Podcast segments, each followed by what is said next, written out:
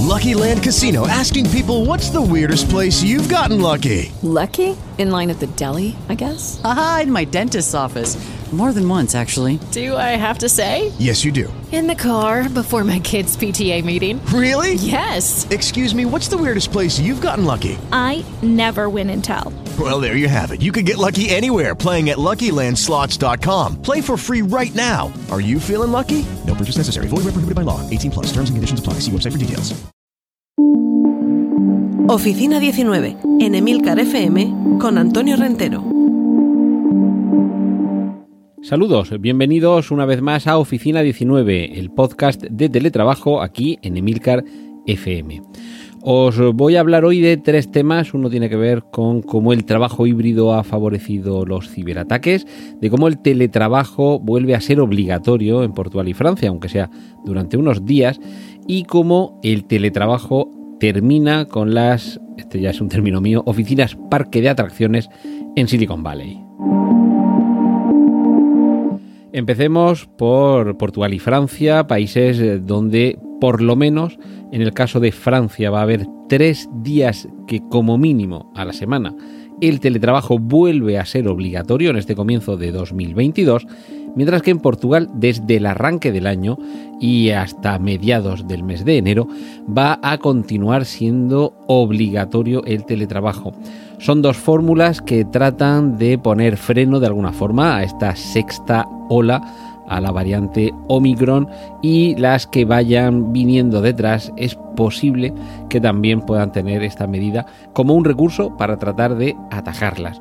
Lo bueno en este caso es que esta sexta ola parece que a pesar de ser mucho más contagiosa, los eh, efectos en la salud son bastante menos graves que en las olas anteriores, pero aquí ya tenemos distintas opiniones, que si es mejor que venga ya eh, nos contagiamos todos ya que parece que esta ola no es tan virulenta y así ya tenemos esa inmunidad de rebaño y quien dice que a pesar de todo hay que mantenerse con prudencia, tratar de, de, no dejar que todo el mundo se contagie porque también aumentaría porcentualmente el número de posibles casos graves. En fin, cualquiera de, estos, estos casos, una de las medidas parece que vuelve a ser en algunos casos este retorno al teletrabajo y creo que a estas alturas, casi dos años después del inicio de la pandemia, y esto también es incluso una reflexión en primera persona, me parece que el teletrabajo a estas alturas ya lo tenemos más o menos interiorizado. Pero aún así, a pesar de que deberíamos tenerlo ya más que sabido de qué va todo esto, continúa siendo necesario recalcar algunas cuestiones y una de ellas tiene que ver con la seguridad. Y es que a pesar de este tiempo y a pesar de que ya pasó la urgencia con la que hace casi dos años nos quedamos todos encerrados en casa y teniendo que teletrabajar quienes podían hacerlo, como digo, a pesar de aquella urgencia, parece que todavía no se han terminado de implementar todas las medidas de ciberseguridad. De hecho, en la actualidad hay alrededor de 3 millones de personas en España, lo que supone un 17% de la población ocupada, que continúa de manera habitual teletrabajando. Estos son datos que tienen ya un tiempo, son de noviembre, seguramente haya descendido eh, este dato del, del INE, pero todavía estamos hablando de un porcentaje importante. Pero con todo, este porcentaje importante de la población que continúa teletrabajando, en muchos casos todavía no ha podido reforzar la seguridad, en este caso la ciberseguridad, como si estuviera en la propia oficina. Con lo cual tenemos que esa conexión remota en muchos casos todavía continúa teniendo algunos huecos por los que se puede colar dentro de la red profesional, quien no lo haría si se continuase, eh, perdón, se continuara en trabajo presencial. Eh, esto desde luego es una, una, labor que tiene que ver, por un lado, la colaboración tanto del teletrabajador como, por supuesto, de la propia organización, que es la que debe proveer de los medios y la que debe también establecer cuáles son las pautas y las reglas que hay que seguir. Y desde luego parece más que claro que precisamente gracias o por culpa del teletrabajo ha aumentado la cantidad de ciberataques.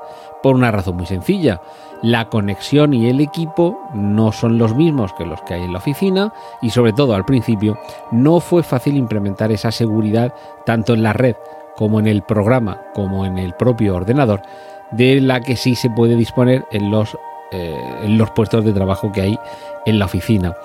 Eh, hay también una cierta relajación y esto también es comprensible por la premura, la urgencia y por tener que recurrir en muchas ocasiones a equipos que no estaban supervisados, el ordenador que cada uno tiene en casa o equipos que han tenido que comprarse ad hoc para la ocasión y que simplemente de una forma remota se le ha orientado al teletrabajador sobre cómo debe conectarse, qué software debe instalar, pero quizás no en todos los casos ha habido una supervisión escrupulosa por parte del informático de la empresa. Estamos hablando, claro, además de departamentos con muchas personas y a lo mejor con no tantos eh, integrantes del equipo de supervisión de seguridad y de informática. y, claro, esto en muchas ocasiones hace que haya algún agujero, algún coladero y algún descuido. En, algunos expertos en, en, seguridad lo que dicen es que ese llamado perímetro de protección se ha difuminado con el teletrabajo y que ahora los datos sensibles que antes estaban dentro de la empresa ahora también están fuera por esos equipos que no siempre con las mejores garantías de seguridad también acceden a la red local, eh, la red local de la empresa de manera remota. Uno de los, eh, de los términos que se están aplicando es el denominado Zero Trust o Zero Trust, que sería algo así como la confianza cero, por el cual a las empresas se les impulsa a no confiar en ningún usuario ni dispositivo que acceda a sus sistemas, es decir, reducir los posibles privilegios que puedan tener los usuarios al mínimo. Que sean muy pocos los usuarios que dispongan de determinados privilegios y que en cualquier caso estos privilegios sean los menos posibles. Estamos hablando de privilegios en cuanto a poder acceder a determinadas partes del entramado de datos de la red de, la empresa. Y por supuesto, para estos entornos de teletrabajo en los que se está extendiendo la seguridad que debería estar confinada, digamos, en un edificio, en una sede, se está extendiendo a otras sedes, evidentemente es esencial la formación y la concienciación de los trabajadores. No nos cansaremos de repetir que hay que usar siempre una red privada virtual, una VPN, por supuesto con un cifrado robusto y por supuesto supervisado por el equipo de informática y que la arquitectura de red que se está, eh, con la que se está trabajando sea lo más sólida, lo más robusta posible.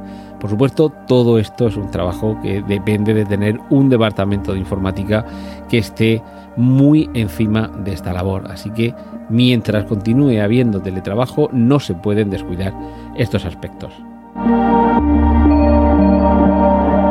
Y nos vamos a Silicon Valley, donde una vez más revolución en el mundo del trabajo, o pequeña revolución, venga, porque todo eso que siempre hemos visto asociado a las grandes empresas del mundo de la informática, Google, Apple, Facebook y demás, en las que sus sedes casi parecían un parque de atracciones, en ocasiones con un tobogán que lleva de un piso a otro, salas con sofás coloridos, con mesas de ping-pong, con futbolines, con cafeterías. En algunas ocasiones con gimnasios, guarderías y todo tipo de servicios que le añaden al empleado unas prestaciones que hacen que sea atractivo trabajar para esa empresa. Pues bien, en los últimos tiempos se ha producido un doble factor que lo está cambiando todo. Por un lado, ya lo hemos mencionado anteriormente aquí en Oficina 19, esa importante cantidad de empleados en Estados Unidos que están rechazando trabajos y directamente los están abandonando cuando se les pide que se reincorporen al trabajo presencial. Han probado las virtudes y las bondades del teletrabajo, aquellos que las aprecian, por supuesto, que les consideran que son positivas, y prefieren no seguir trabajando y ya buscaré otro sitio donde trabaje en estas condiciones, en teletrabajo. Pues bien, todo esto también está propiciando que en todas estas empresas estén, entre comillas, dejando caer todas estas ventajas en forma casi de parque de atracciones para adultos precisamente porque no están contribuyendo a hacer más atractivos unos puestos de trabajo en los que se está valorando más que el tiempo que se puede pasar en esos tiempos de trabajo en actividades añadidas, actividades de ocio y de descanso, como digo, se está valorando más el poder quedarse en casa, poder quedarse en teletrabajo no ya solo con la familia, sino en sitios más baratos, ya no tienes que residir tan cerca de tu lugar de trabajo. Y en suma el parque de atracciones se está terminando en Silicon Valley. O sea que, como veis, está cambiando mucho en esto del trabajo gracias o por culpa del teletrabajo. Y la semana que viene continuaremos aquí en Oficina 19 hablando de todos estos temas. Un saludo de Antonio Renteno.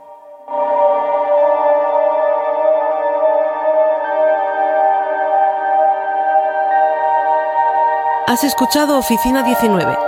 Hay más programas disponibles entre www.emilcar.fm barra oficina 19 y puedes ponerte en contacto a través de Twitter con arroba Antonio Rentero.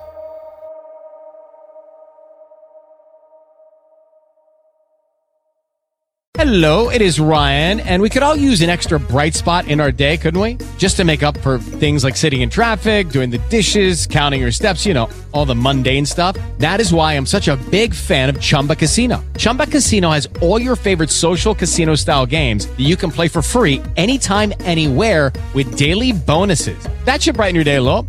Actually, a lot. So sign up now at chumbacasino.com. That's chumbacasino.com. No purchase necessary. BGW. Void were prohibited by law. See terms and conditions. 18 plus.